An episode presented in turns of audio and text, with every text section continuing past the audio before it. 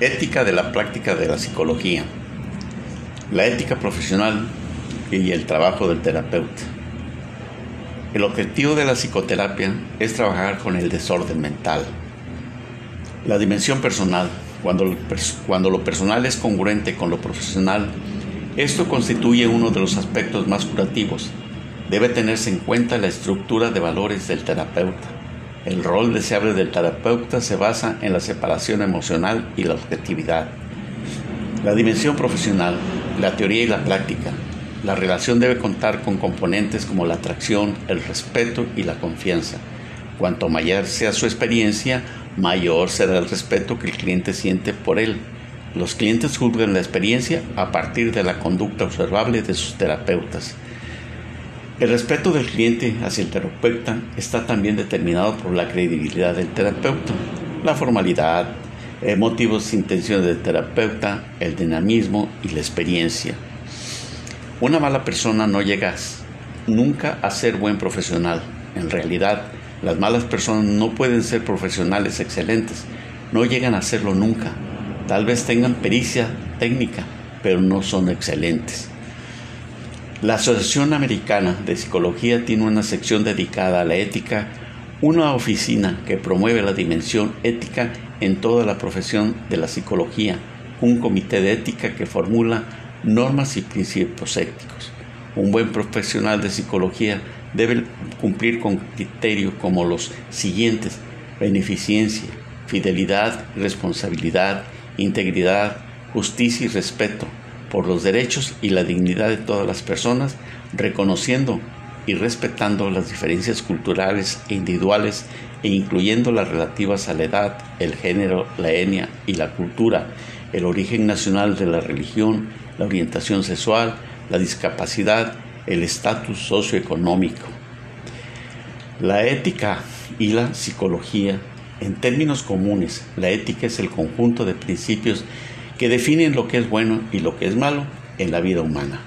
Alguien es calificado de ético cuando su actividad es consecuente con esos principios y realiza aquello que una determinada sociedad estipula como bueno. Toda profesión, en sentido amplio, supone un saber científico y técnico, tanto en el orden teórico como en el orden práctico. Es decir, toda profesión supone un conocimiento más o menos especializado y unas habilidades vinculadas a ese conocimiento y que permiten actuar el saber. Se trata por consiguiente de un saber teórico práctico. La profesión, además, supone un ejercicio de ese saber a nivel público al interior de una determinada sociedad. La ética profesional es, en un primer momento, aquel conjunto de principios que permite distinguir lo bueno de lo malo en ese quehacer de un saber teórico práctico en una sociedad.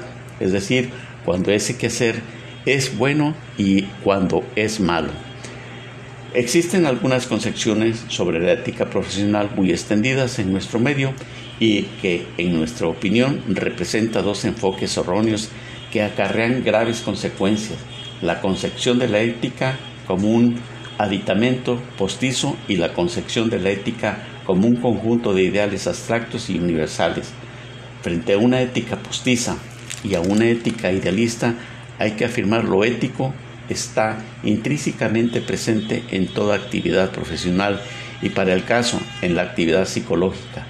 Esta presencia intrínseca abarca, por tanto, la racionalidad científico-teórica de cada profesión, aquí de la psicología, así como la determinación y aplicaciones concretas. Actividad psicológica no significa aquí lo mismo que actividad psíquica, es decir, los procesos psíquicos del comportamiento humano y el animal. En ese sentido, toda acción tiene un necesario carácter psíquico y por tanto habrá que incluir en este apartado todo tipo de actividad cuando se habla aquí de actividad psicológica, nos referimos a todos aquellos procesos, comportamientos y determinaciones que son objeto de la ciencia, de la psicología, tanto en su vertiente teórica como en su vertiente práctica. La actividad psicológica incluye, por tanto, dos aspectos. Uno, la ciencia de la psicología, lo que normalmente llamamos la psicología, y dos, el trabajo del psicólogo en cuanto tal ya sea en la investigación, ya sea en cualquier área de la profesión. No se trata de hacer una psicología de la ética o de la moral.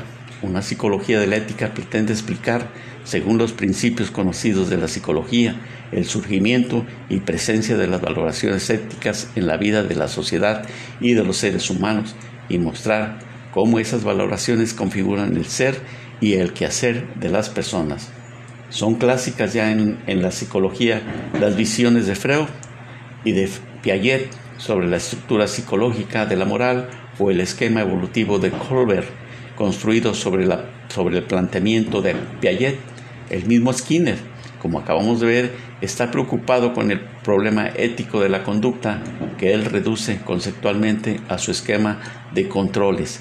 El hecho de que Skinner haya escrito una utopía psicotécnica, Walden II, y el que más o menos explica explícitamente asuma como deseables ciertas metas en la vida humana, la felicidad, la paz, la riqueza, la belleza. Muestra que también Skinner tiene una concepción de la ética.